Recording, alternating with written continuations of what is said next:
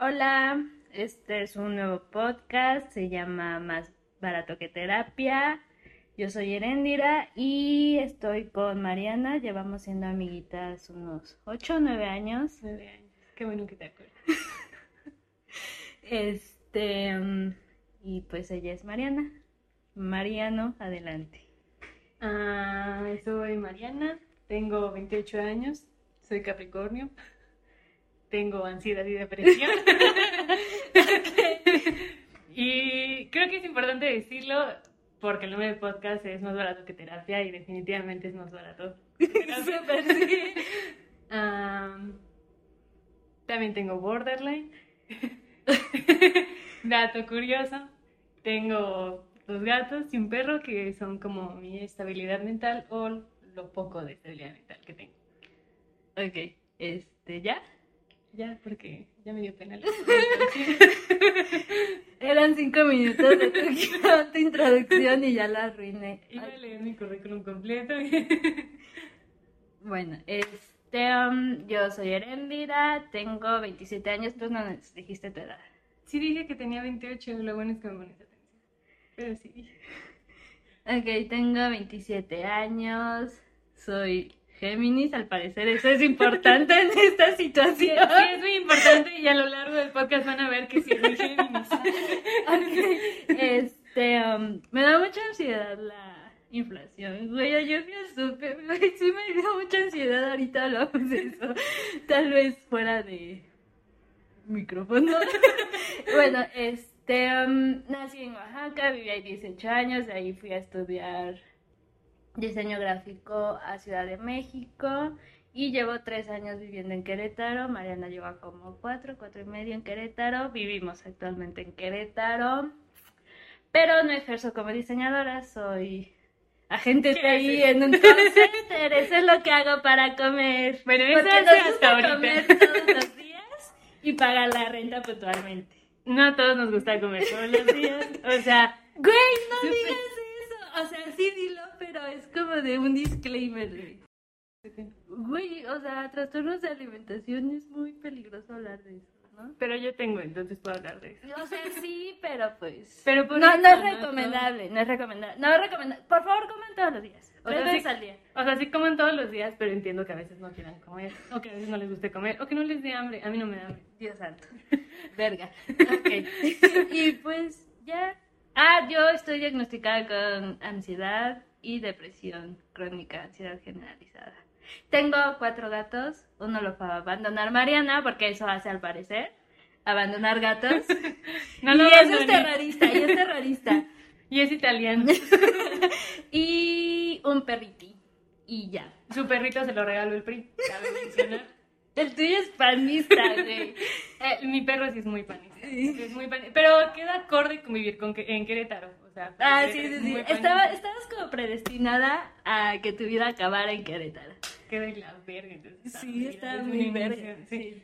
Cabe mencionar que soy de Yo estoy destinada a terminar en Ciudad de México, entonces con mi perro prista. I guess, no sé. No sé. No sé. Güey. no sé. Quisieras, güey. Quisiese. Buscando cualquier pretexto para terminar en Ciudad de México. Sí, lo que sea. Tenía que decir en qué trabajaba. Si quieres. Ah, em, yo soy maestra en la. Escuela de Diseño de Modas y también soy señora directora Académica. académica. Cabe mencionar, sí es muy importante hacer la distinción. Y ya. Ok. Entonces yo empiezo. Tú empiezas. Ok, les voy a exponer mi tema. Espero no suene como que ¿Cómo estoy se llama tu clase. equipo? Mi equipo es este equipo 1A, el primero A. Eh, soy yo y ya. Eh, Integrantes. La integrantes, el Barto. El Barto. El Barto de la famosa Al Salazar. Eh, espero no suene mucho a que estoy dando clase, porque igual y sí voy a sonar como medio mamadora. Puede ser. Pero somos. Pero aquí todos somos amiguitos y no nos juzgamos. espero. Cabe mencionar que Erendira siempre me juzga. O sea, es mi mejor Pero es que es otaku. ¿Cómo no? ¿Cómo, güey, cómo, cómo no? El primer episodio ya vamos a andar diciendo que soy. No soy otaku. Diciéndonos nuestras verdades. O sea, sí me gusta el anime, pero no soy otaku. O sea... Ya, empieza. Ok, no te ya. que- Bueno, mi tema es de la moda de los cuerpos femeninos en las últimas dos décadas. Eh, bueno, antes de empezar, como no me refiero como al...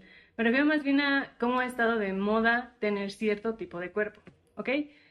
Eh, la percepción de lo socialmente aceptable como belleza corporal ha cambiado a lo largo de la historia. La silueta de la mujer ha tenido una gran variedad de modificaciones que van de la mano con la moda y la industria textil. Sí, estoy sonando muy mamadora, ya que lo estoy leyendo. Pero espero les guste. Eh, conocemos los corsets y cómo pueden moldear la cintura al grado de mover tus órganos y costillas. Hemos visto películas de época donde los vestidos tenían amplitud en la cadera para dar más volumen. Es como si el cuerpo de la mujer siempre hubiera estado a disposición de los gustos y tendencias que se consideren acordes a la época. Podremos recorrer la historia de la humanidad y hacer un análisis de cómo ha cambiado lo socialmente aceptado como atractivo, pero tomaría mucho tiempo, por lo que tomaremos un enfoque mucho más contemporáneo y haremos un recorrido a través de los 2000, desde figuras como Britney, Paris, Hilary Duff hasta las Kardashian. Las Kardashian que se están descuerpando.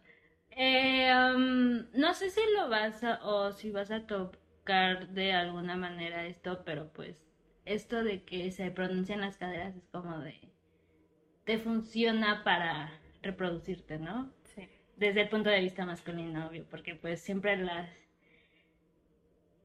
el cuerpo femenino ha estado a disposición para los hombres, se sabe. Sí, y aparte, o sea, tan solo en la industria de la moda, eh, no sé si alguno de ustedes sepa o le guste la moda, casi todos los diseñadores son hombres. O sea, son vatos que no conocen realmente el cuerpo femenino y hacen ropa para el cuerpo femenino. Y mujeres, la mayoría de la ropa realmente no está pensada para el cuerpo femenino. O sea, eh, creo que aunque haya diseñadores hombres buenos, eh, definitivamente no lo están haciendo como pensando en que las mujeres tenemos cadera, eh, senos, pezones inclusive.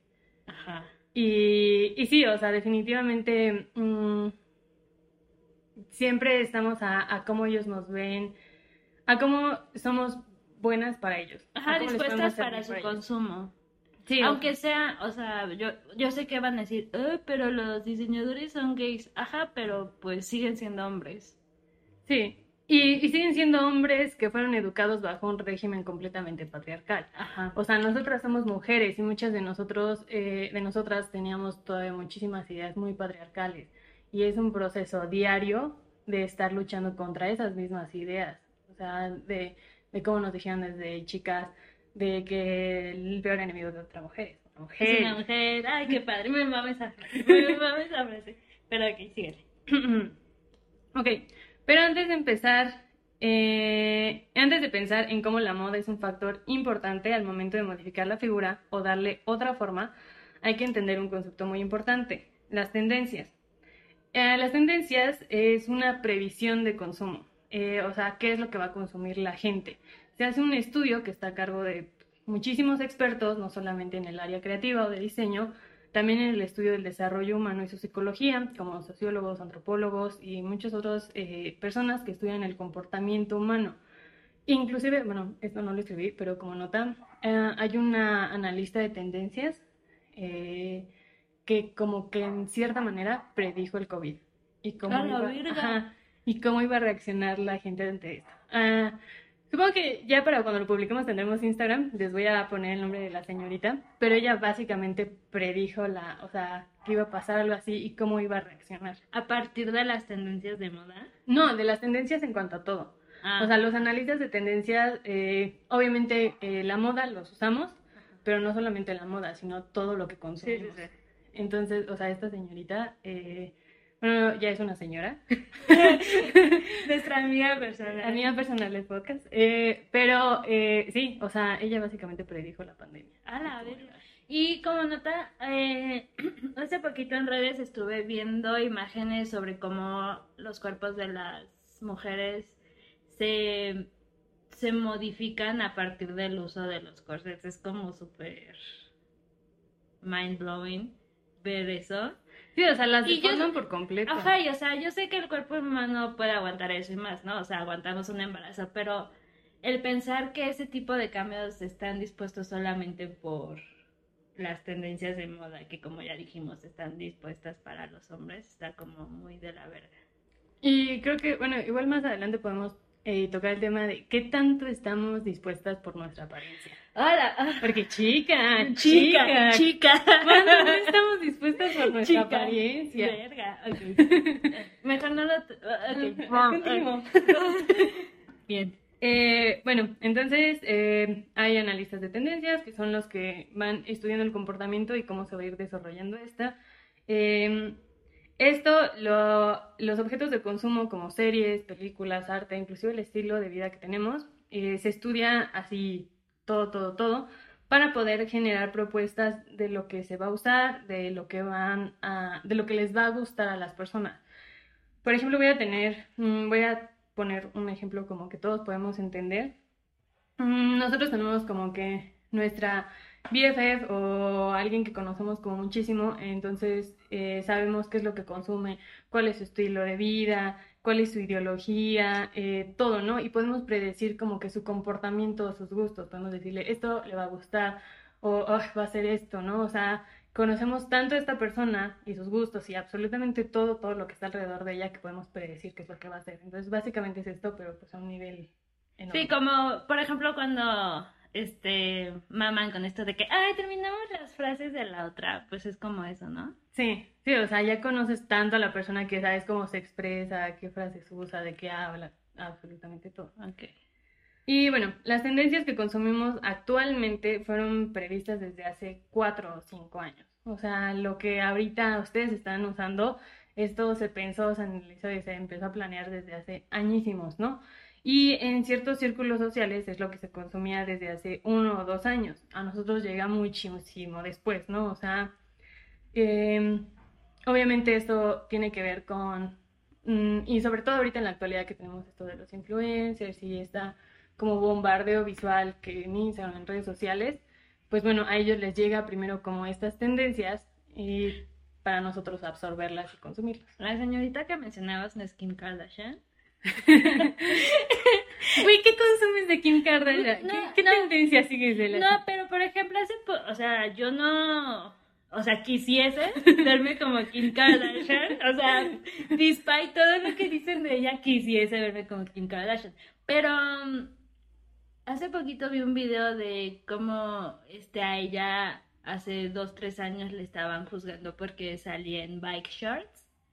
Y ahorita, o al menos el año pasado, o a inicios de este año, todos andaban en sus bike shorts y andan todos con sus sudaderas súper grandes. Y ella estaba como de, güey, yo lo hice primero y a mí me juzgaron y ahorita andan todos mamando con su ropa oversize. Kim Kardashian en modo Belinda de yo impongo moda. Para todas las niñas es un ejemplo a seguir. Sí, en efecto, esa es nuestra Kim Kardashian. Sí. Ok. Sí, Eh, pero... Pero no es. Entonces, la Bueno, señora- puede ser, puede ser. hasta que no veamos el nombre, yo voy a seguir pensando en fue Kim Kardashian. Ok. Ok.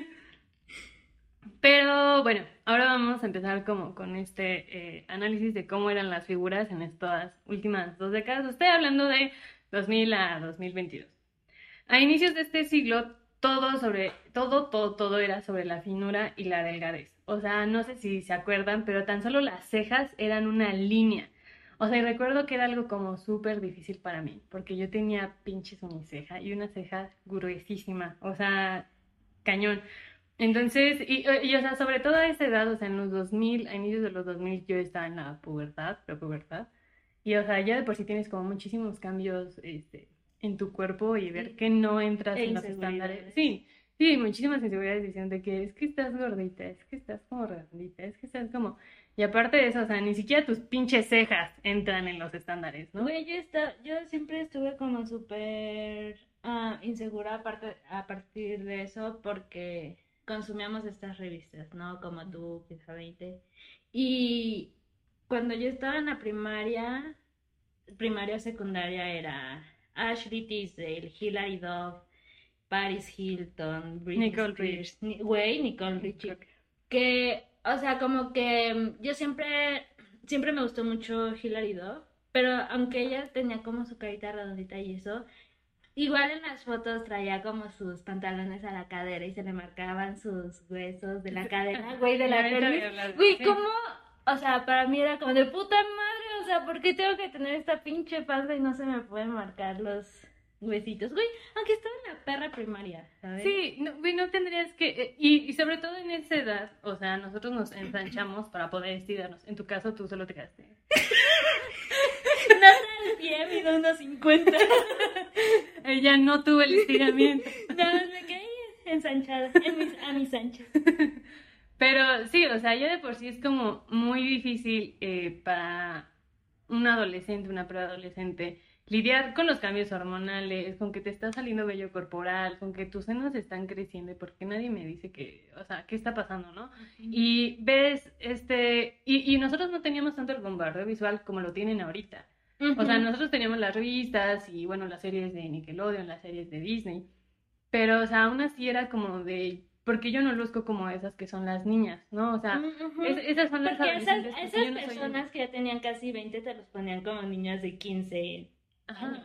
Y si era así de porque yo no luzco como ella, o sea, que hay mal en mí Ujú. que yo no me veo así. Güey, eh, ¿cómo se llama esta niña? Ah, la que anduvo con Justin Bieber, perdón. por- Selena Gómez. Perdón por poner como referencia a su vida sexual. Pero sí, o sea, Selena Gómez, aunque era como igual, lo mismo que Hilary Duff, su carita como redondita y eso, seguía siendo delgada. Sí, sí, seguía siendo súper delgada. Y, y sí es como muy difícil, o sea, para mí realmente fue como muy difícil crecer con esos estándares de belleza, porque realmente no, ni, ni de pedo los tenía, pero bueno, continúo. Pero Traumas aparte, continúa, continúa, por favor. eh, todo este podcast es alrededor de los De, traumas. de nuestros traumas, sí. Este, bueno, pero no solamente las cejas eran como lo más delgado, sí. Ah, y aparte, otra cosa que, que había puesto y se me olvidó decir. Sobre todo en esos tiempos estaba de moda ser una mean girl. Sí, Ah. Todas nos mamá mean girls y, ah, sí, y super y icon de la cultura pop y lo que sea. Pero estaba de moda ser culera. O sea, sí. el- ser la más perrita era ser la más culera. O sea, ser mal pedo, tratar a los demás mal, o sea, la gordofobia, la mil y un cosas que ahorita es así como de, ah, Chica, ya estamos en 2022. sí, Todos somos amigos, todas gracias. nos amamos, ¿no? Eh. Sí, pero en aquel entonces no, o sea, todas queríamos ser Regina George, o sea, y aunque el final de Mean Girls fue de que todas y se rompió la corona y la compartían y lo que sea. Sí, nadie ve el final de Mean Sí, Girls. o sea, das cuenta eso, o sea, sí. sí, o sea, quería ser Regina, no quería ser Lindsay Lohan. Sí, aparte, o sea, es una película que te dice, al final tenemos que ser amigos, pero, güey, o sea, no. Ajá, sí, no, o sea. Pero bueno, eh, también, por ejemplo, eh, bueno, voy a regresar un poquito a la moda. Las telas que usábamos eh, en ese entonces, está, bueno, toda la ropa que usaba estaba hecha para acentuar esta figura delgada. Por ejemplo, estaban de moda estos crop tops que obviamente ahorita ya regresaron y vemos, por ejemplo, a Olivia Rodrigo con este aesthetic de inicios de los 2000, pero se estaban de moda estos crop tops, estas eh, blusitas que no sé si las has visto, que es como una mariposa y detrás no hay nada, que no Ah, se sí, sí, sí. Eh, las minifaldas, los pants de Juicy Couture, los sí. odio. Pero sí es un icono de los 2000. O sea, ver a Paris Hilton con su pants de Juicy Couture, de velvet, rosa fosfo, uy. Y que atrás dice Angel o Baby o Ah, algo así. sí. ¡Qué horror! Sí. 2000 por favor, no regresen nunca. Los 2000 regresaron. Chica, ya están aquí. Chica, están aquí, te están respirando en la La nuca. Pero bueno, o sea, si no eras talla 0, si no eras, talla 3, inclusive talla 5, que talla 5 ya estabas como de, ay, anchita, ¿no? Realmente no existías para la industria de la moda. O sea, encontrar ropa eh, en tendencia, siendo una talla 7, 9, y ni siquiera hablar de los números de dos dígitos, o sea, era casi imposible. O sea, la ropa que encontrabas estaba de la verga, ¿no? O sea, porque no entraba, no existías para... Güey, yo todavía en universidad, yo me sentía súper orgullosa de que encontraba ropa que me quedara en el departamento de niñas. Y sí, mido unos 50, pero, o sea, Eh, ¿Cuánto calzas? Tienes calzas. Eh, no estamos hablando de esa. Ella puede comprar bubble gummers. Así calza. No, Sí. tampoco tanto. Este. am, sí, o sea, porque ayer todavía, ¿no? Que fui, salí a la civilización. Dije, ah, me voy a comprar unos shorts. Maybe todavía entro en tallas de niña. Pero no, o sea, por más que me queden de largo, lo que sea, súper no entro. Ya es. O sea, pues mi cuerpo no es como el de hace ocho años. Sí, no. Pero hace ocho años entraba y yo era de ufas. Es que yo compro ropa en el departamento de niños. Güey, yo hace, no sé, mm, unos 8 o 9 años, eh, era talla 7 y güey, yo me sentía muy gorda. ¿Verdad? O sea, yo me sentía realmente muy, muy gorda. No mames. O Y, sea, o sea- toda la vida me he sentido gorda. Y es así como de ahora ya que estoy gorda, Güey, sí, o sea, yo toda la vida me he sentido gorda y como que tener eso de puedo encontrar ropa que me quede en departamento de niños era como mi premio de no estás tan mal. Entonces, y esto no es como para decirles nada, sino para que vean qué tan ¿qué tanto afecta? Ajá, y qué tan adentro te- todavía tenemos esta educación de tenemos que ser delgadas. Sí, sí, cañón. O sea, yo realmente mm, sí he tenido como problemas alimenticios y sí es algo que me cuesta muchísimo trabajo hacer o me atasco o no como en días, que está mal, sí coman, pero, o sea, pues lo hago, ¿no? Pasa. Y, y realmente, em, por ejemplo, el año pasado que tuve un problema de salud y bajé 20 kilos, era así como de, estaba de la verga. Güey, cuando te volví a ver, tú, o sea, lo primero real que me dijiste es, "Eh, ya estoy deli. Y es como de, no, güey, te ves mal. O sea, Sí, pero era como de, me estaba llevando a la verga en ese Ujú. momento. Y era como de, pero al menos estoy delgada. Ajá. O sea, así, o sea, y, y sí está como súper mal porque realmente no fue como porque hacía ejercicio, porque O me porque estuviera cuidando. saludable. No, o sea, realmente estaba muy mal, o sea, Fue un estaba- problema realmente de salud, eh, tanto física como emocional. Y, o sea, tú eras de, ah, pero ya estoy delgada. Y era como de, no, chica, Sí. estás mal. Sigo mal, pero ya estoy engordando. pero no porque comas. No, porque no Pero- como tampoco. Sí, exacto. Pero aquí no vamos a juzgar a nadie. No estamos juzgando. Ajá. Pero bueno, eh, la construcción de las prendas y el diseño en ese entonces, y bueno, casi siempre, pero sobre todo en ese momento, estaban pensados para acentuar una figura lineal. O sea, era como si la protagonista del look no fuera la ropa, no fuera tu carita, fuera tu estructura ósea. Mostrar los Sí, huesos es de la evidente cadera. que esa pinche ropa super no podía muy ser Ashley protagonista. Con estos pantalones de mezclilla y una Y falda una falda encima encima, de holandés. Los pantalones acampanados. Ah. güey. Los pantalones acampanados es un horror. Oh, ay, no, no, no. Ugh. Pero bueno. Sí, o sea, el, el punto era mostrar tus huesitos de la cadera, la clavícula, tus hombros. Y el busto debía ser súper plano. O sea, no sé si recuerdan a todas estas idols de inicios de los 2000. Todas eran súper planitas en cuanto a todo. Y siendo un adolescente en desarrollo, que te empiezan a crecer los senos, es así de, no, por favor, no. Y o sea, ustedes dirán, ay, pero es que era su estructura. Chica, mm. ¿cuántas niñas, o sea, cuántos ahora millennials que fueron niños actores están saliendo a evidenciar los problemas de alimentación que tuvieron en ese entonces cuando estaban en el auge de su fama? Sí, o sea, inclusive tenemos ejemplos más nacionales también. ¿Estás hablando de Singer Belinda? De Estaba pensando en. Anaí. Ah, Sí, porque... primera dama Anaí, dice. Primera dama Anaí. Sí, porque Belinda y Dana Paola eran niñas todavía Eran niñas en ese momento. Pero Anaí... Pero igual eran niñas muy flaquitas. Ah, sí, claro. Belinda siempre ha sido súper Porque obviamente van persiguiendo ese estándar. Eh, ¿cómo se llama? La de Daniela Luján. Daniel Luján. Que también era como muy redondita de su cara y todo, pero bueno. O sea, también eran súper delgadas. Sí. Y, y, o sea, se sabe que muchas de ellas sí tuvieron problemas alimenticios. Sí, claro. cañones. Eh, pero sí, o sea, y, y, o sea, en ese momento como que el busto lo veías como algo negativo y más adelante voy a hablar como algo sobre eso. Pero, o sea, en ese momento era la moda estar delgadísima, o sea, se tenía que ver, y toda la ropa la pueden ver, o sea, estos crop tops, estas faldas, es los pantalones a la cadera, que por favor, Gen Z, no los traigan de regreso, se los pido. se los pido en nombre de todos los millennials, no los traigan de regreso, déjenlos morir, ahí donde están, ahí déjenlos, no los traigan de regreso. Aquí no fomentamos la necrofilia, gracias. Sí. Ya murieron, ahí Ya, se ahí quedan, déjenlos, ahí por se favor, quedan. ya. Pero bueno, creo que ya todos tenemos como esta imagen visual de cómo eran los 2000. Este, está sonando. Eh, ¿qué? Una canción. Paris Hilton, Stars Blind. Ah. ok, pero ¿cuál es su tema favorito dos milero de fondo? Sí, pueden decirnos cuál fue su tema favor. 2000ero favorito. Sí. Y uh, 2000ero más como hacia referencias de pop, porque creo que está. O sea, porque bueno, en temas 2000eros. Uy. Pop, Emo. chica. Pero ahorita vamos como... ¿Qué? Sí, güey, o sea, los hemos, pero nunca... Pero, Pero en otra no ocasión hablaré de los hemos. Ay, verga. Desde una experiencia personal. Hold your horses. Uy, sí, uy, sí.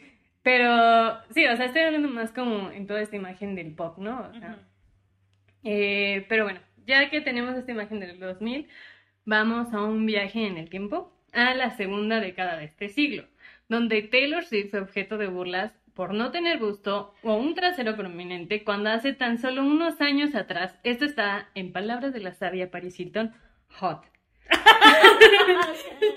Ok, Citando a Paris Hilton. Hot. Sí, o sea, y, y cabe mencionar que Taylor Swift es una diosa, o sea, la. Pero, güey, o sea, ¿cuántos memes no llegué a ver de que estaba planísima, de que era una Y, tabla? güey, o sea, o sea, ahorita estoy como reflexionando acerca de eso. Qué perro trauma. Porque durante toda tu niñez te dijeron, güey, estar plano está padre, este, um, la delgadez es lo máximo.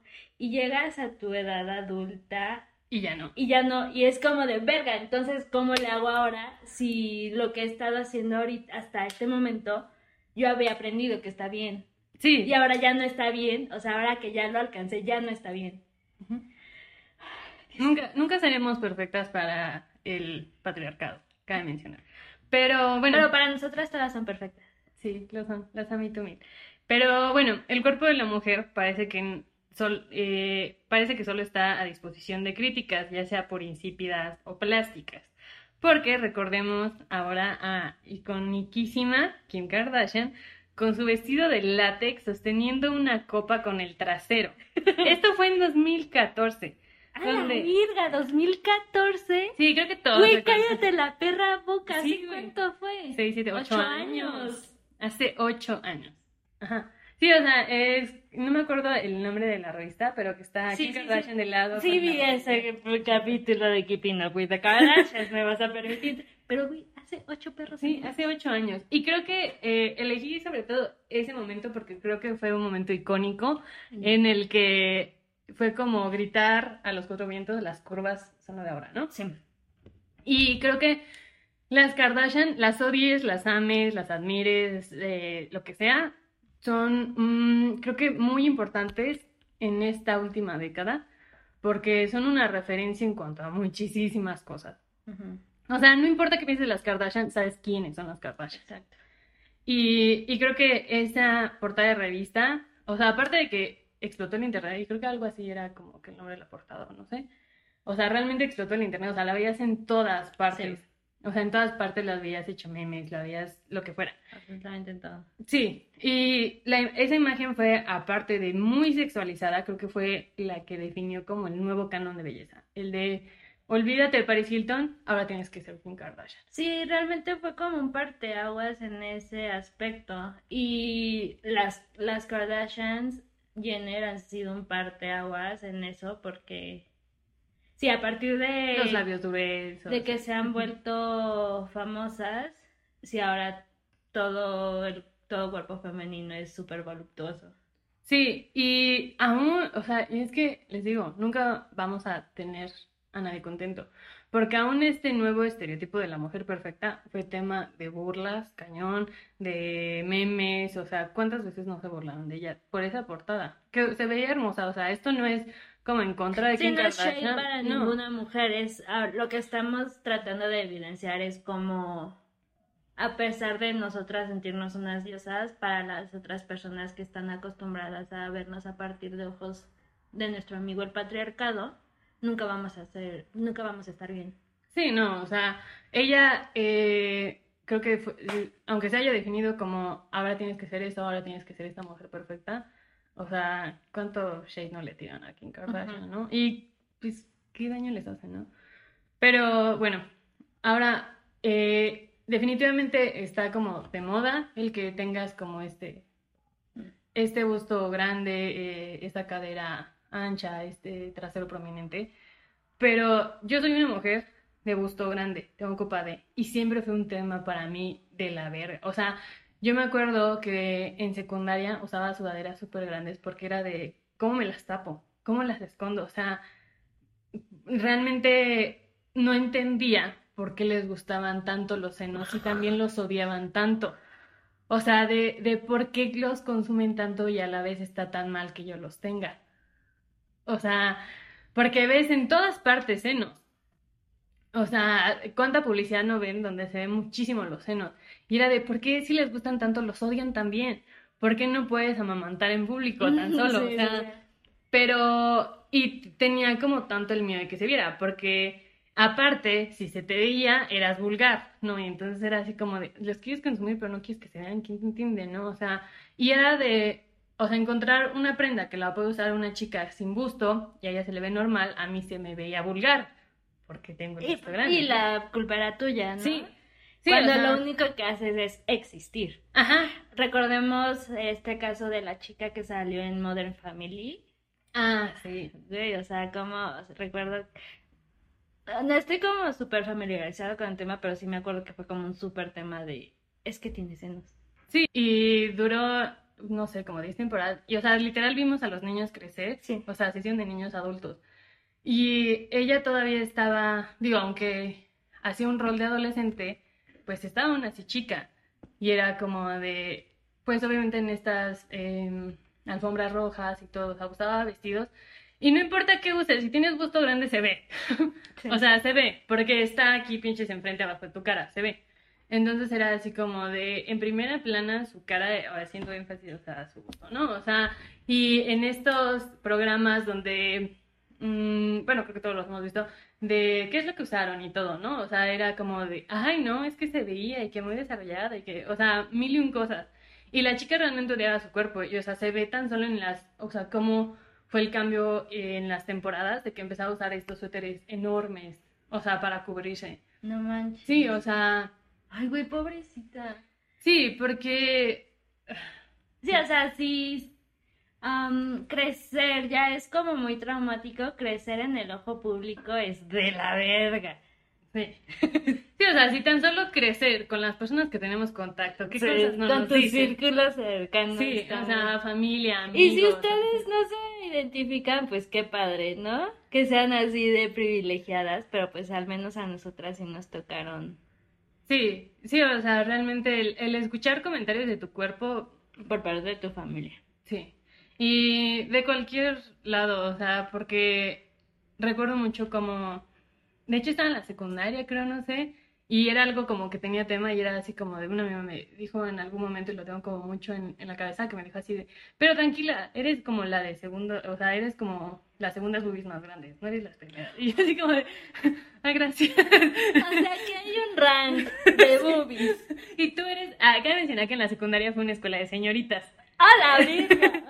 Entonces, en el rank de boobies, Y no empiecen con que ven cómo las mujeres son el peor enemigo. No, No. cállense a la verga. sí, no, porque, o sea, eso me lo dijo una mujer. Y en cambio no tienen idea cuántas veces, por solo caminar en la calle, los hombres creyeron que tenían el derecho de apretarlas.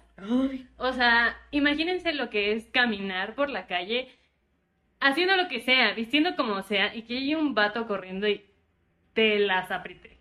O sea, no. Que esté sentada en el camión y un vato antes de bajar piense que tiene el derecho de agarrarte. Y eso en el 2020. Ni Ah, sí. siquiera, ni siquiera cuando estábamos adolescentes. 2020. Sí, o sea, creo que la última vez que me pasó, la última vez, güey, porque miren, chicos, de veces que me han tocado así sin el consentimiento han sido varias, ¿no?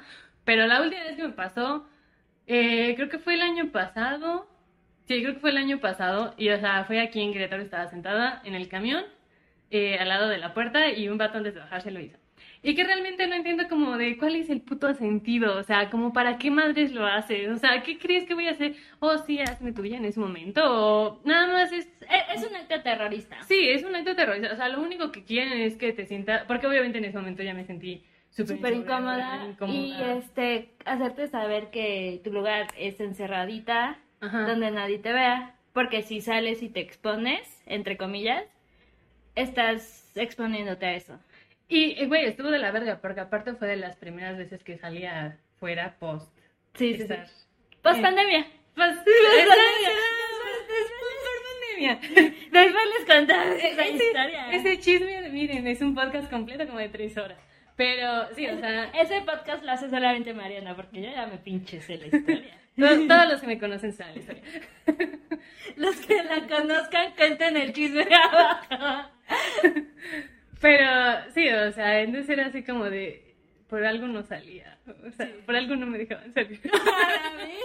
Sí, o sea, ahorita lo digo riéndome porque por dentro estoy llorando, ¿no? Pero Sí, sí, sí, o sea, mm, creo que nunca vamos a entender, o bueno, obviamente podemos entender en cierta manera, pero ¿cómo les puede gustar tanto los senos y a la vez odiar tanto a quien los trae puestos? Ah, sí, sí, sí. O sea, Patriarcado. patriarcado definitivamente, ¿no? Entonces, eh, bueno, a los hombres obviamente les encanta sexualizarte, pero bajo sus condiciones. Porque, pues, este, tu mujer, este, fuera de mi círculo, si puedes, pero si eres mi esposa, no. Sí, ¿cómo se llama esta bi- tri- tico- bicotomía? Binomio cuadrado perfecto. Este de, o este síndrome de Madonna something, que sí tienden a, a- que existen dos tipos de mujeres, ¿no? Las que funcionan para casarte o tu mamá, que son las mujeres buenas, y las otras mujeres.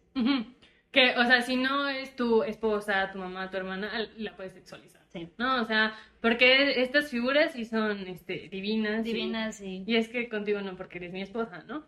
Chicas, si no nos vas a cantar el chisme, cállate. Estoy generando expectativa para que sigan viendo el, eh, escuchando el podcast si se quieren enterar del chisme. Pero sí, o sea, obviamente los hombres nos sexualizan bajo sus condiciones, como ellos quieren, cuando ellos quieren. Y bueno, los estándares de belleza actuales definitivamente es un... O sea, los tenemos todo el tiempo, o sea, no podemos escapar de ellos. O sea, si tú tienes un mal día y el día de hoy te sientes horrible y espantosa y decides agarrar tu celular para escapar un mundo, ok, tienes 15 mujeres que son perfectas, que ojo, esto no es hacia esas mujeres, ¿no? O sea, pero creo que todos en redes sociales intentamos vender esta idea de mi vida es perfecta y, o sea, muchas veces es abrumador y esta imagen de todas son perfectas. todas Pero eso qué tiene que ver con la moda. no, güey, o sea, es la moda de los cuerpos. Sí. O sea, no solo El consumo de el los consumo de los cuerpos. O sea, porque para empezar, un cuerpo no debería de estar de moda. ¿Verdad? Así de fácil, güey. Sí, sí, sí. O sí. sea, Sí. no, no, obviamente la industria textil y la moda ayuda a reforzar esta idea, pero un cuerpo no debería estar de moda. O sea, Sí. y creo que eso es como a lo que quiero llegar. O sea, hay un chingo de diferentes cuerpos y como por qué madres vamos a poner, está de moda ser delgada, está de moda tener busto, está de moda tener cadera. Y o sea, que, y tu tipo de cuerpo depende de muchas cosas, menos de ti. O sea, depende Sí. de tu, de dónde naciste, de tu ADN, de, obviamente de dónde naciste va a depender el tipo de, de comida que consumes y obviamente eso afecta a tu cuerpo, pero jamás va a depender de ti. Incluso de tu situación económica, ¿no? Exacto, Porque sí, sí. muchos podrán decir, no, claro que depende de ti, o sea, métete al gimnasio, métete a la dieta keto y mira, bajas ufas, ¿no? O sea, siendo sinceros y siendo sinceras, personas, eh, ¿cuántos tienen el tiempo para ir al gimnasio? Y el dinero. El dinero. ¿Cuántos tie- Y dices, va, hay otras maneras de hacer ejercicio, puedes hacerlo desde tu casa, este, pones tu video de Zumba en la televisión y te pones a hacerlo. Güey, ¿cuántos tienen tiempo? O sea, porque es de quien viva solo, eh, tengo que limpiar mi casa, tengo que Limpiar, hacer trabajar. el súper, hacer la comida, si tienen bendis, atender a las bendis, pasear a las bendis, darles de comer a las bendis. Am, si son mamás, papás, ya sea soltero, ¿no? Tienes un chingo de cosas que Sí. atender antes que ponerte a ver, ay, estoy gorda, güey. Si tu cuerpo te sirve para hacer tus necesidades básicas, para comer, caminar, trabajar, pensar, aprender cosas, ya es un cuerpo increíble. Sí, sí, güey, o sea, no. Y por favor, dejen de comentar sobre los cuerpos ajenos. Por favor, de comentar sobre los cuerpos ajenos. Muchas gracias. That's a wrap. Sí, creo que con eso eh, podemos como concluir esta parte. Si no es tu cuerpo, cállate el pinche hocico. que si Dana Paola está, cállate el pinche hocico. Que si Kimka, cállate el pinche hocico. Es que, güey, las Kardashians están descuerpando. Es que, Ok, nos callamos el perro hocico, los, los cuerpos humanos no están para consumo. Y aunque les guste la moda, aunque les guste seguir tendencias, y a mí me gusta chica, chico, chique, no tienes que seguir la moda respecto a un cuerpo. No tienes que ser ningún cuerpo, no tienes que ser el estereotipo de belleza. Así como eres, eres perfecta, perfecto, perfecte. Y lo que nos... eh, bueno, yo sigo a una chica en Instagram que se llama Paguabe, así con W, y ella es igual hermosa, hace un chingo de ejercicio, hace muchas cosas, y tiene un estilo muy padre, o sea, a mí me gusta mucho cómo se viste y cómo le queda la ropa a ella, pero ella siempre nos comenta, ¿no? No importa si usas tal o cual cosa, si está o no de moda, lo importante es que tú le des como tu personalidad. Sí, y creo que algo por lo que me gusta mucho la moda y Barbie. Cabe mencionar mi ídola. eh, eh, esto de que la moda, la ropa, e inclusive el maquillaje, los accesorios, todo esto, es una ayuda para que nosotros podamos ser quienes nosotros nos sentimos, ¿no? O sea, nuestra verdadera identidad y quiénes somos.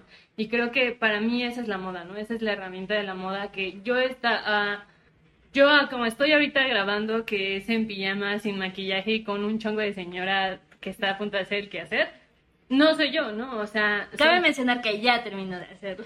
Sí, justo estamos grabando después de. Pero eh, no me siento yo, o sea, siento que es como una fragmentación de mí que no. O sea, soy esta persona que se pinta el cabello, que se maquilla, que esto. Entonces, esto me ayuda a sentirme mucho más cómoda conmigo porque creo que así puedo expresar quién soy realmente, cómo me siento. Entonces, mm, sigan la moda si les gusta, si no les gusta, no. Pero nunca referente a los cuerpos. ¿Ok? Y pues cállense los hocico si es el cuerpo de alguien más. A manera de conclusión. Gracias. Gracias. Bueno, ya que terminó el equipo 1 de exponer, me toca a mí. Aunque ya llevamos 44 minutos, pensamos que no hablaríamos tanto. Según nosotras hicimos nuestro guion de 10 minutos, pero pues Nos encanta escucharnos.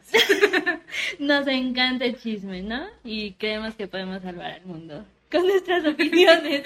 Quiero decir con el chisme, pero sí con nuestras opiniones. Ok, Muy eh, informadas opiniones.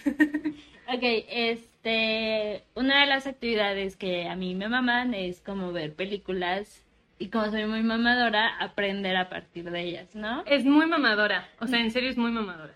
Pero No. continúa. Tanto. Ok, entonces, ¿están listos para cambiar? No es cierto, no, o sea, no. Bueno, ya voy a empezar.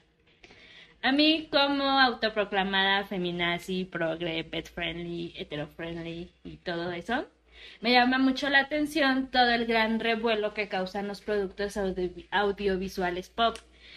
Siendo más específica, películas, series, incluso a veces videos musicales y todo eso, ¿no? Siendo un poquito más específica, Lightyear, La Sirenita, etcétera. Por mencionar nomás algunos ejemplos. ¿Por qué? Así ¿Por qué te tiro No, unos no nombres entiendo. nada más. Bueno, y con respecto a la inclusión forzada, ideología de género y demás temas progres que no les agradan tanto a nuestros amiguitos panistas, a.k.a. La Frido. La Frido es el perrito de Mariana que es panista. Les pondremos una foto de Frido para que... No, muchas gracias. No, sí, está cieguita. Es que está viejita. Uno de los principales argumentos que estoy segura todos hemos visto en redes sociales por parte de estas personas a las que no les gusta la inclusión forzada que hay en las películas um, es que nos dicen que las películas o estas cosas buscan adoctrinarnos, que nos quieren enseñar cosas que no se deben y todo, ¿no? Y, o sea, es muy probable que sí, ya es, ya hablamos de las tendencias y todo esto. Y también basta mencionar lo que sucedió en las elecciones del 2026, cuando... 2026. No, 2016, perdón. Es que esta Vivo en el está futuro, chica. en el futuro. 2016, cuando en Estados Unidos ganó este, um, Donald Trump y el papel que jugó Facebook en estas elecciones. Y pues demás redes sociales y los algoritmos, etc. Pero resulta ser que en medio de todo este debate acerca de si estaba bien o no que Disney incluyera un beso lésbico Es que en una película de los niños. en una película infantil llegó un señor muy privilegiado, pero pues también inteligente y yo creo que trata, por lo que he visto, siento que sí trata de ser al menos am, consciente de su privilegio. No la estoy defendiendo, solo Sí. quiero que vean que las cosas que consumo, trato de ser consciente de las cosas que consumo. Peli de la semana, un señor llamado Peli de la semana. Ah, es que está muy. Está muy bello. Este, bueno, vino este señor, oh, nos salvó de la ignorancia, o al menos a mí, y le puso palabras a algo que ya tendríamos todos que tener digerido, ¿no? Eh, él dice, las películas, más allá de ser dispositivos ideológicos, son pequeñísimas fotografías que nos demuestran los valores de las sociedades dentro de las cuales son creadas. Es decir, las películas representan la realidad dentro de las que son creadas. Sí, Y que adivinen todos, ¿no? qué, ya vivimos en esa realidad. Sí, o sea, definitivamente todo lo que consumimos es un reflejo de la sociedad en ese momento, ¿no? Obviamente también de la sociedad que lo está creando, porque es muy diferente lo que consumimos en Occidente, Oriente, ¿no? Pero, o sea, sí, no, no podemos decir, es que, ay, es que los niños, ¿qué va a pasar? Please, o sea, Se van a volver lesbianas. Ok. ok. Pero, ¿Tú te volviste lesbiana o no la viste? ojalá. No, no, no la viste nada más por... La- la vi como 15 ¿En veces. caso de qué? Yo, yo la vi como 15 veces y dije, por favor, espero me vuelva lesbiana. Y te sigue gustando el pito. Me sigue gustando el pito. Ok, sí. Bueno, y esto a mí se me hace algo súper cierto y también súper obvio, porque no olvidemos que el cine es arte, es el séptimo arte. Y el arte no es solo y meramente decorativo, el arte nos sirve a nosotros, los seres humanos, para en parte retratar y en parte dejar documentada para los aliens que nos van a conquistar en un futuro la realidad y por supuesto la experiencia de su autor dentro de la realidad. Y bueno, ese es tema para otro podcast, pero sí es muy ¿Los importante. aliens? Los aliens. No, pero, o sea, que no podemos separar el arte del artista. Ay, súper tema para podcast. Súper tema que para ese- podcast. Que ese hay que investigar las dos. Sí, ese, ese yo creo que las dos vamos, miren, harta chorcha de eso. Pero sí, o sea, obviamente quien lo está haciendo está bajo un contexto con ciertas ideologías, con ciertas creencias y viendo algo, ¿no? Que está pasando actualmente. Entonces, Sí, o sea, los autores, productores no se sacan eh, lo que van a representar, representar de la pinche cola. O sea, lo ven, lo viven, lo experimentan. Sí, o sea, y por al- eh, aún inclusive algo que, no sé, todo esto eh, futurista y de Star Wars y todo, o sea, te- tema, son temas super sociales y políticos los que vemos. sí, sí, sí. Nada más con en el- la galaxia y con sables de luz, ¿no? Pero, y o con sea, un Chewbacca. y con un Chewbacca. Y con un Arturito. con Don Arturo. Pero, pero sí, o sea, obviamente eh, de alguna manera se refleja la sociedad en todo esto que consumimos. Sí, o sea, eh, um, y no es de ahorita, o sea, desde siempre, ¿no? Desde el nacimiento de los superhéroes, Superman nació como para llenar de orgullo al estadounidense. Porque aparte los estadounidenses son súper patriotas. entonces- el Capitán América, todos estos, o sea, esto no es un tema de ahorita, es, ha sido siempre. desde muchísimo antes. O sea, Sí. estas películas a blanco y negro, donde la mujer la vemos eh, recibiendo al esposo con el pa y el vestido en pony. Y el esposo se quita el sombrero. Ese, eso, o sea, obviamente yo no viví en esa época, pero eso se me ¿Cómo? hace... se me hace hasta un poquito más adoctrinador que lo que vemos ahora. Ah, sí, claro. Sí, o sea, Sí. Sí, o sea, y aunque obviamente estos medios eh, visuales que vemos también como que nos están metiendo ciertas cosas, no mames, no nos están metiendo a las lesbianas. Bueno, entonces, bajo esta luz que este señor blanco nos hizo favor de encender, al ponerlo en palabras tan claras, yo empecé a poner un poquito de más atención a los productos audiovisuales que consumo. Y que hasta el momento me... Y bueno, sé que hasta el momento hemos hablado como muy de películas, pero pues también, como ya mencionamos, lo podemos ver súper claro en series, en videos, incluso en videojuegos, ¿no? Que ahora tenemos. Y que obviamente con la tecnología tenemos como mucho más facilidad de consumirlos. Mm, no sé si- Y güey, o sea, no sé si es algo que, bueno, seguramente sí lo vas a incluir porque vas a hablar de la sirenita, y, pero definitivamente... Súper, no voy a hablar de la sirenita, nada más la mencioné. Ah, bueno, entonces yo hablaré de la sirenita. Bueno, no de la sirenita, sino de eh, el poder ver la representación en. eh, digo, obviamente, aparte de, mm, del, de que tengan representación. O sea, hace poco eh, esta Lizo recibió un Emmy, un premio, no, no, no supe bien qué premio. Y ella decía, o sea, de que yo esperaba de niña ver a una mujer gorda, negra y hermosa. Y lo que no Y sabía. poderosa, y talentosa. poderosa. Y lo que no sabía es que yo iba a tener que Güey, ser esa mujer. Y fue como de. Sí, o sea, fue como de, güey. Súper sí, sí, sí, o sea, escuchas el discurso y lo ves y dices, claro que sí, o sea, es súper importante el poder ver y decir, yo puedo llegar a hacer eso, ¿no? O sea, Representation matters. Sí, porque aparte, como mujeres, eh, el que te dijeran desde chiquita que solamente podía ser la princesa, la bonita, la esposa, inclusive los juguetes que consumíamos de niños, ¿no? Y ya poder ver que puede ser más que eso, ¿no? Como dice este, la muy sabia Barbie, puede ser lo que quiera hacer, pero La muy sabia Barbie. hoy andamos citando a puras personas sabias, Paris Hilton y Barbie. Estamos dejando en claro que las rubias sí son inteligentes. Bueno, eh, um, voy a platicarles yo de tres productos que he visto actualmente y que me han llamado como mucho la atención de cómo representan nuestra realidad en estos momentos. Y mira, si este fuera un podcast feminista, bueno, el feminista, no, corta. Eh, es que cabe Roll mencionar forward. que Erendira es un FIFAs. Roll forward, roll forward. Ok, el primer producto que yo voy a platicar es una película llamada Annette, se estrenó a finales de 2020, es un musical. Y si este fuera un podcast FIFA, eso era lo que quería decir, empezará diciendo que, no mames, lo delicioso que se ve Adam Driver en esa perra película. Pero no somos, aquí no vamos a objetivizar a nadie, no vamos a sexualizar a nadie y no Lo- vamos lo- a hablar del cuerpo de nadie. Lo dice Erendira que quería comprarse su cartón de un 80 de Adam Driver en Star Wars en modo luchador. Para los que no saben, Adam Driver es Kylo Ren en Star Wars, en la última trilogía de Star Wars. Ok, entonces, según Wikipedia les voy a dar un súper... eh, ¿Cómo se llama? Resumen, introducción. No. em, ¿De qué se trata la película? Pero súper X, ¿no? Como ya les dije... es Porque un- aquí fuentes confiables, Wikipedia. Obvio.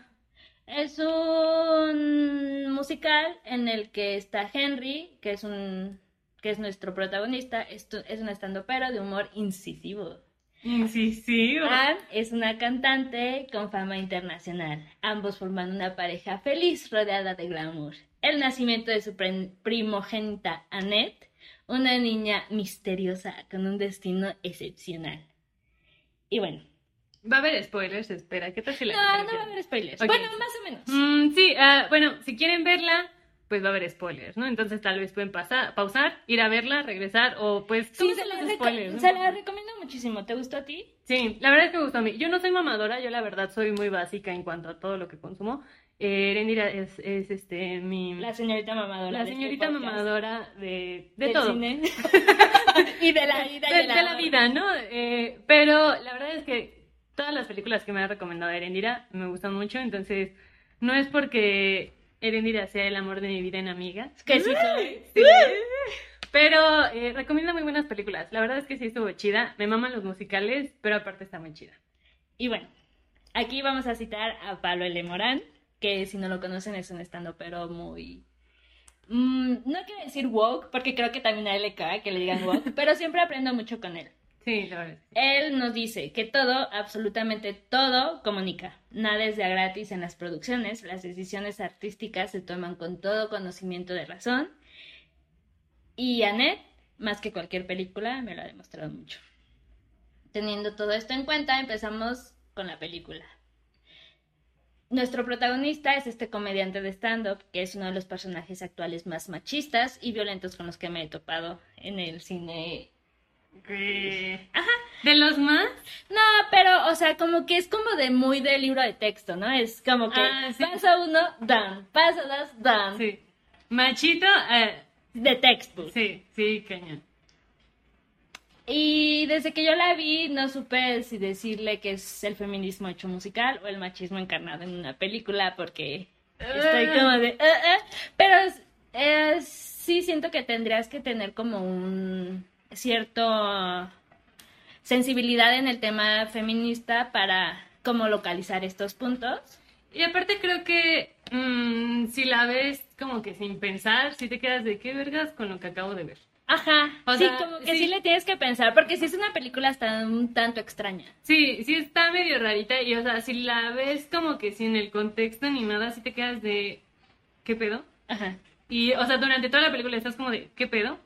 Y terminas y ¿qué pedo? Yo, yo cuando la vi no había visto el tráiler. Realmente, les voy a ser sincera, solo fui a verla porque salía Adam Driver. Ujú. Pero no mamen lo que... O sea, sí me quedé como de, what the fuck. Pero ya que le agarras el pedo y entiendes, empiezas a entender de lo que habla, sí es como de... Ah, ok, sí, sí, sí, todo tiene, todo empieza a tener sentido. Y bueno, Sí, entonces si quieren pensar, pues no la vean, ¿no? o si están drogados, pueden verla también. no se droguen, por favor. No, No, no. no.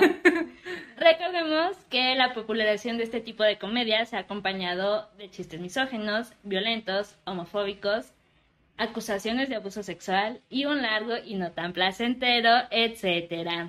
¿Qué? Y es todo esto lo que acompaña al personaje en cuestión, un estando pero que uno ofrece chistes misóginos que tienen como punchline el feminicidio. Dos, se queja de que el público no entiende su humor cuando éste rechaza su humor y le hace ver lo violento de su discurso. Tres, abusa y violenta a su, esposa hasta un grado fatal. Cuatro, abusa y violenta económica y laboralmente a su hija, etcétera, etcétera, etcétera. Como les comentamos antes, este machito es como de abuso sexual. duh. Check. Eh, Y, y o sea, el vato es tan mamador que hace su rutina de stand-up stand-up encuerado, encuerado. en calzones. En cal- o sea, Sí, es, es, es como tan, este, ¿cómo te había dicho? Tan seguro de sí mismo que dice, "Ah, huevo, o sea, yo puedo esto y más, y si no me entienden, ustedes son los pendejos. ajá, y puedo decir lo que yo quiera y se van a reír y, o sea, de me vale madre si me cancelan, este, yo soy así, ¿no? O sea, y todos conocemos esas personas. Claro, ¿no? o sea, nada más volteemos a ver la comedia de stand-up mexicana heterosexual. Sí, la gran mayoría. ay, ¿Y cuántas de ellas no tienen acusaciones de acoso, De abuso de abuso? Mm, hay que tener mucho cuidado con lo que consumimos. Creo que Sí, es muy, muy importante. Sí, y o sea, me mama que digan, ay, pero es que esto solamente es un chiste. Si tú saliendo de mi, este, de mi show vas y le pegas a tu mujer, es tu culpa. No, señores, es No, culpa de todos como sociedad. Sí. Y está muy bien ejemplificado en esta película. Ah, eso es lo que venía. Ustedes van a decir dónde está el reflejo de la realidad. Pues permítanme recordarles, como se mencionó antes, que el stand-up se ha visto siempre rodeado de muchas polémicas. Si los comediantes dejan expuestas sus violencias en su material, si son misóginos, si son depredadores sexuales. La película fue estrenada a finales de 2020, 2021, algo así. Lo cual nos indica que durante su producción supimos de un sinfín de acusaciones sexuales a comediantes, como tipo Bill Cosby o Louis C.K.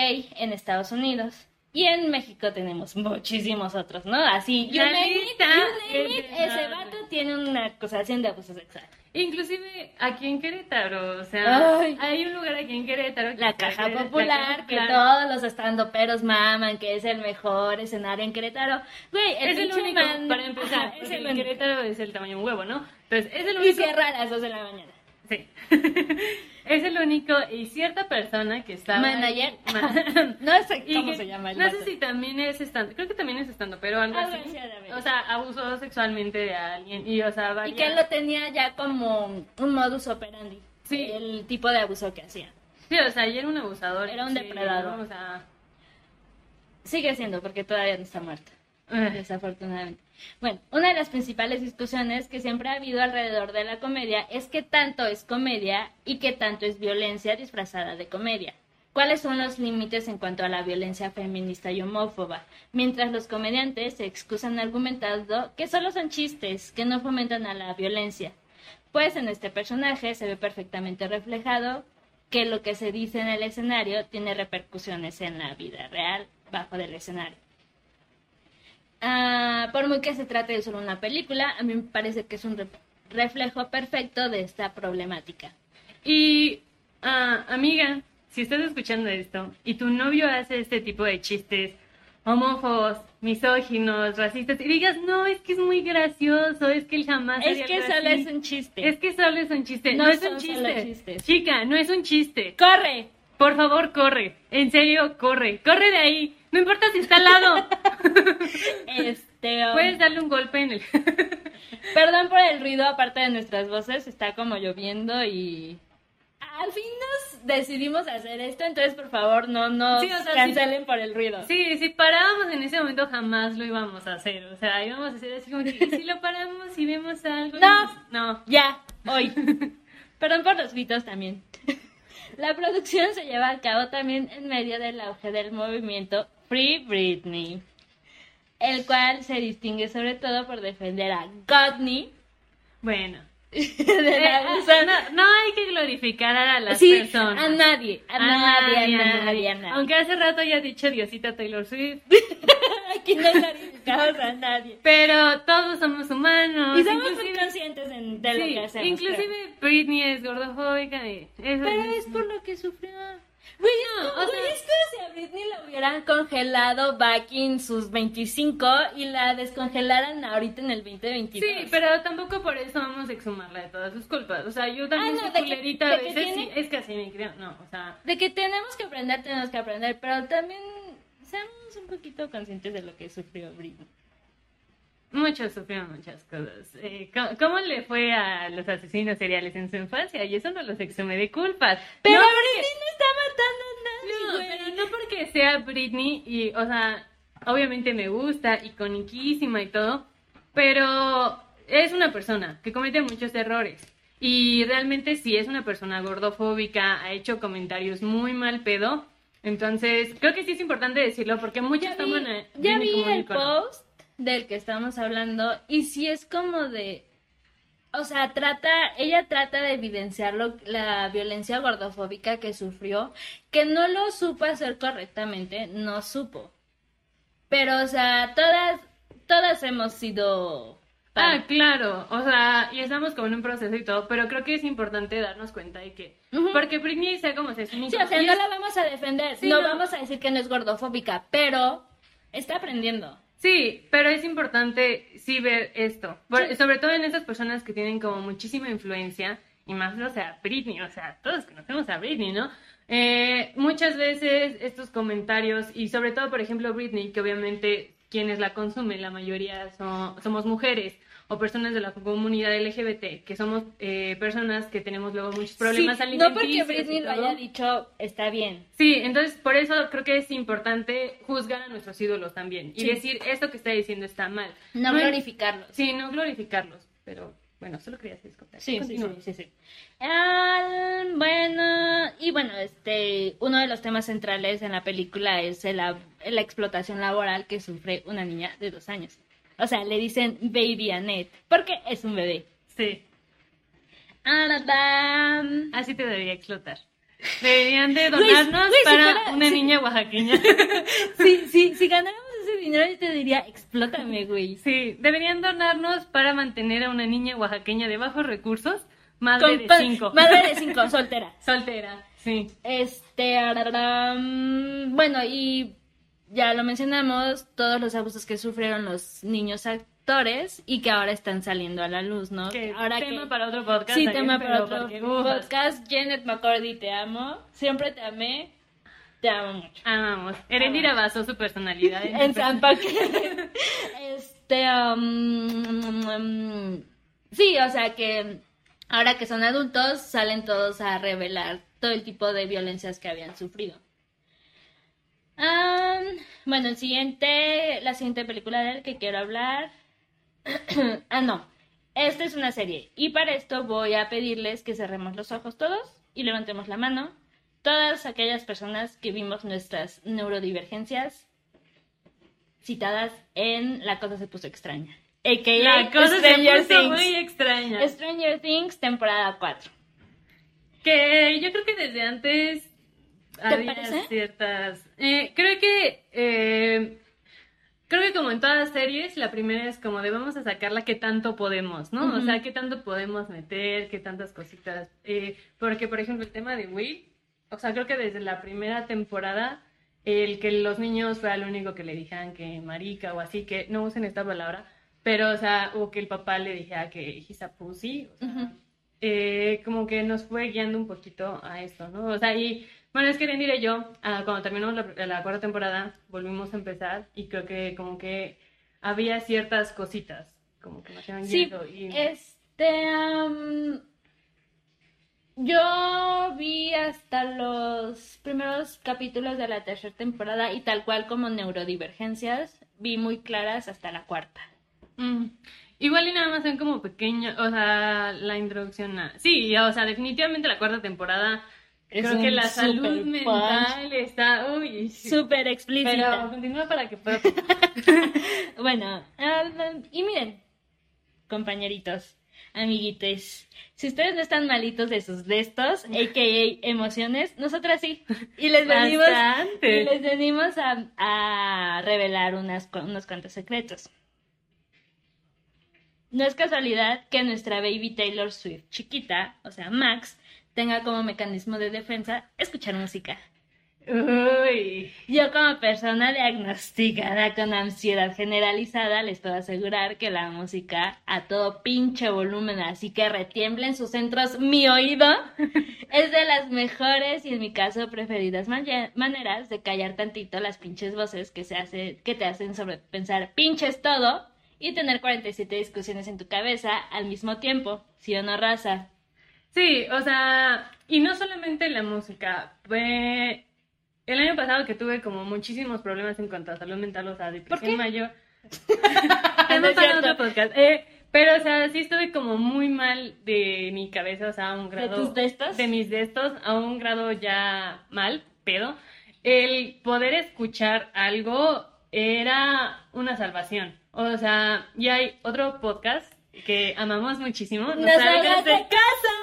¡Tun, tun, tun! Sí, y realmente, o sea, puedo decir, en ese momento yo estaba como muy aislada de absolutamente todos y era lo único que escuchaba. O sea, a veces las ponía toda la noche porque era como de, hay alguien aquí, ¿no? Y inclusive cada vez que llega Erendira y estoy sola, eh, la tele está, pero a todo volumen. O sea, a todo, todo, todo volumen. O sea, a todo lo que da. Y, por ejemplo, ah, tengo como, pues, gustos más amplios. Eh, y me gusta muchísimo el metal porque creo que es de las que tiene el volumen más fuerte y las canciones como más... eh, pero bueno, o sea, obviamente es música como que súper fuerte, entonces es como de, ah, sí, paz, ¿no? Porque baja un poquito el volumen de lo que hay dentro de mi cabeza. Sí, en mi caso, o sea, a mí me mama la música, toda la vida crecí escuchando música y um, sí es como de, ah, qué padre, me divierte, estoy cantando, entonces como que hace que mi cerebro se enfoque en eso, en que está divertido, me la estoy pasando bien y no estoy con mis voces de background diciéndome todo lo que me pinches dicen. Así funciona conmigo, contigo funciona de otra manera, pero está mm, comprobado que la música ayuda a las personas con ansiedad como a calmarse. Sí. Am, Sí, o sea, para mí es más bien es como cuando de niños chiquitos se tapaban los oídos y decían la la la la la para no escuchar. Y bueno, o sea, déjenme decirles, amiguitos, que a los millennials y los generación Z son las generaciones más deprimidas. Y Dato curioso, eh, la tasa de suicidios en los millennials aumentó un 200 y tanto por ciento a comparación de generación X. Y como no vamos a tener este jubilación, seguramente eso aumente. o sea, no, a ver, súper buen plan de jubilación. súper, sí. Güey, yo toda la vida he dicho, me voy a suicidar a los 50. Sí, la verdad es que yo no me veo de vieja. No, No. creo que llegue a vieja. La verdad, espero. Ojalá que no. Ah, ojo, no estamos como No, que no, no, no, alentando eso. Sí, no. O sea, creo Des- que, desescuchen creo que como, que de creo que como disclaimer, eh, Erendir y yo hacemos mucho ese tipo de comentarios. Y somos personas enfermas, la verdad. Sí, o sea, no nos tomen como referencia en cuanto a nada. O sea, Erendira tiene depresión, yo he tenido depresión mayor. O sea, hemos eh, estado muy cerca con este tipo de pensamientos suicidas y todo eso. Y no está bien. toda la vida. No Sí, está bien. no está bien. ayuda. O sea, yo Creo que es un mecanismo de defensa para nosotros como... Sí, de- para... ¿no? Este, eh, o sea, tómenlo de esa manera. Y creo que muchos, o sea, ¿cuántos memes no hay? Este, también respecto a eso. Y creo que es una manera como de Y, sacarlo. y eso también es como un referente de. O sea, es un referente de la realidad. De Sí. que, güey, los millennials estamos de la verga. Nos Sí. estamos queriendo matar. Sí, o sea, ya y no podemos. amiguitos, por favor, siempre que puedan, busquen atención a su salud mental. Les eh, vamos a dejar algunos números donde pueden este, contactar eh, ayuda profesional, porque si es algo que ya tienen muy continuamente, no, no es normal. No es normal. Y, y creo que también es eso, o sea, lo vemos que en memes y todo, pero sí, el, el, hecho de matar que, no de que ya sea. De que lo normalicemos a partir del humor, ahí está, no es normal.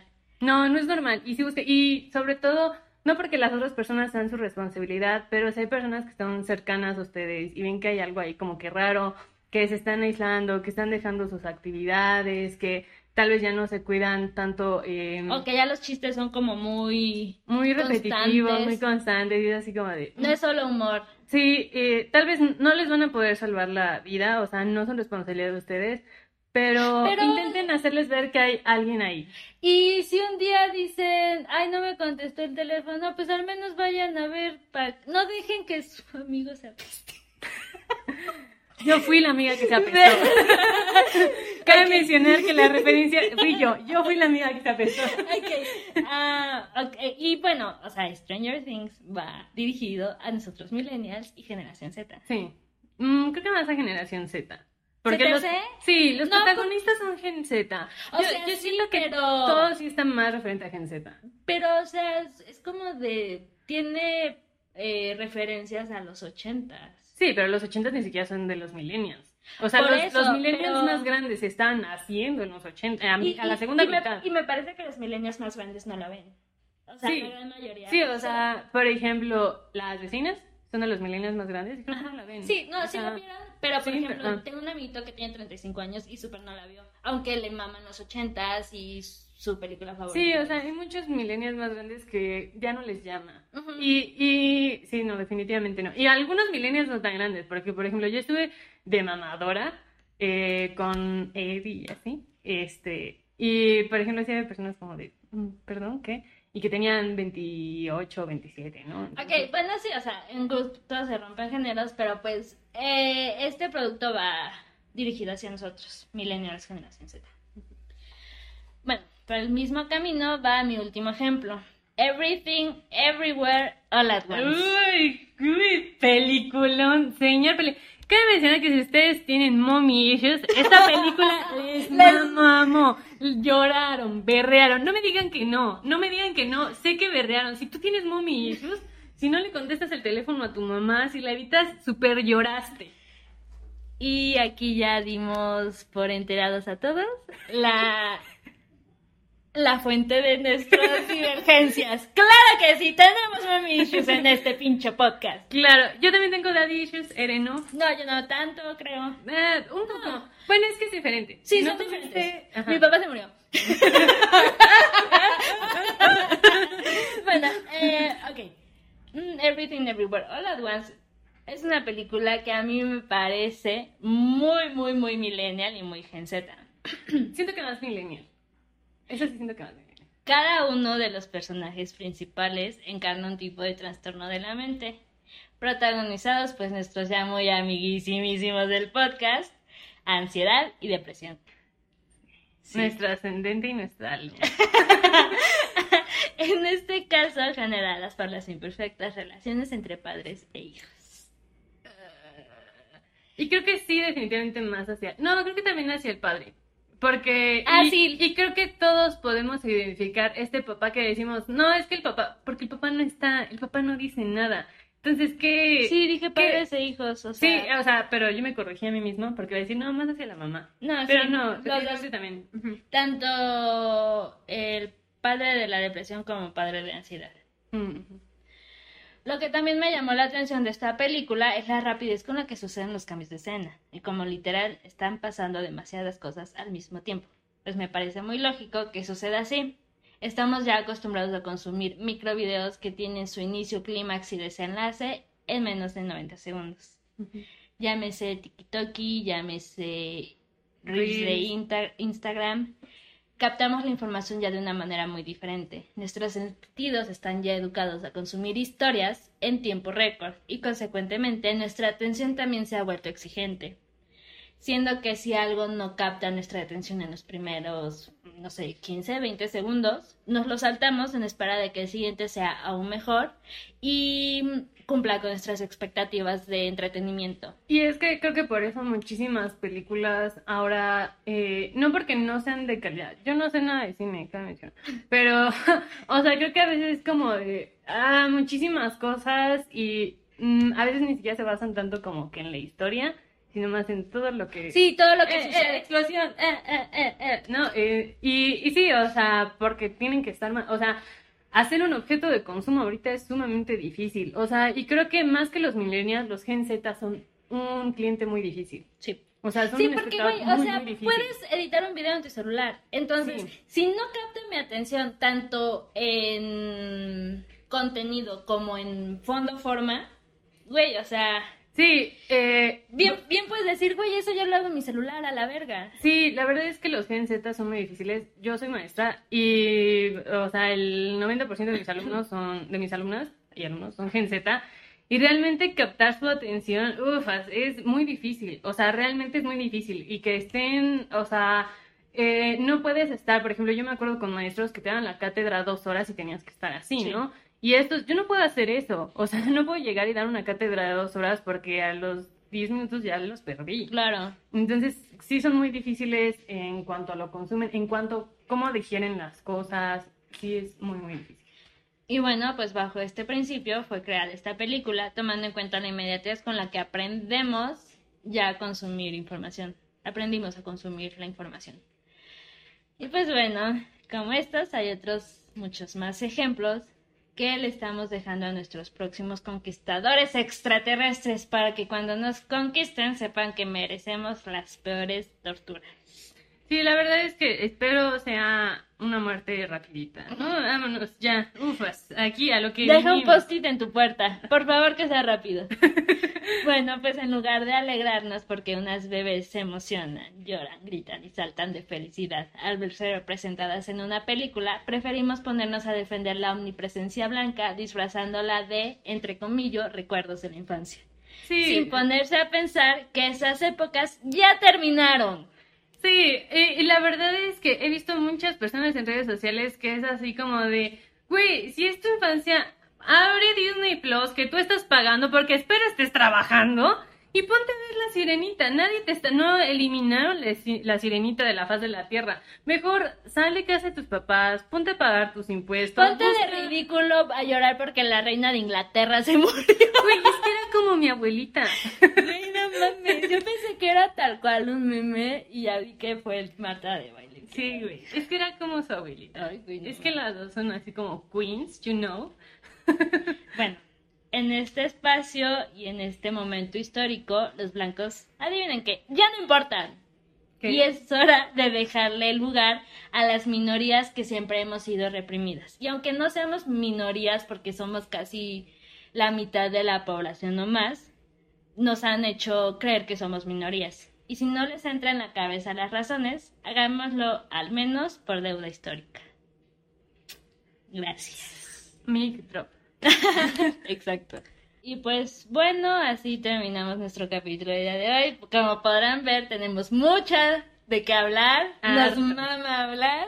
Nos mama que nos escuchen. Y nosotras vamos a cambiar al mundo dando nuestra opinión. Un claro que podcast sí. a la vez. Un podcast a la vez. Eh, en Instagram nos pueden encontrar como más barato que terapia guion bajo podcast y ahí les vamos a estar dejando como imágenes de lo que estuvimos hablando. Eh, Algunos les- links, recomendaciones. les debemos estos contactos para que puedan tomar terapia porque aunque Aunque el podcast se llame más más barato que terapia, es súper importante. Vayan a terapia, no dejen de lado la salud mental. Y que- sabemos que en esta actualidad puede ser un privilegio, pero hay fundaciones que se dedican como a hacer la nota en un privilegio y cuidar para que aprendemos apren- aprendamos a cuidarnos un poquito más. Eh, la salud mental matters. Sí, definitivamente. Aunque hagamos muchas. eh, Gracias bromitas, Frida por esa. Dice Sí. Frida que por dos. Sí. Frida es panista. Este, ella dice que no, que solo le echen ganas. Sepan a lavar los trastes. Pero sí, definitivamente la salud mental importa. El nombre del podcast es En forma de mame. Pero sí, vayan a terapia, les vamos a dejar los links y pues eso fue todo. Muchas gracias por escucharnos. Espero que no se hayan aburrido. Sí, somos mamadoras, pero también somos buena onda. Cuídense y bye. Bye.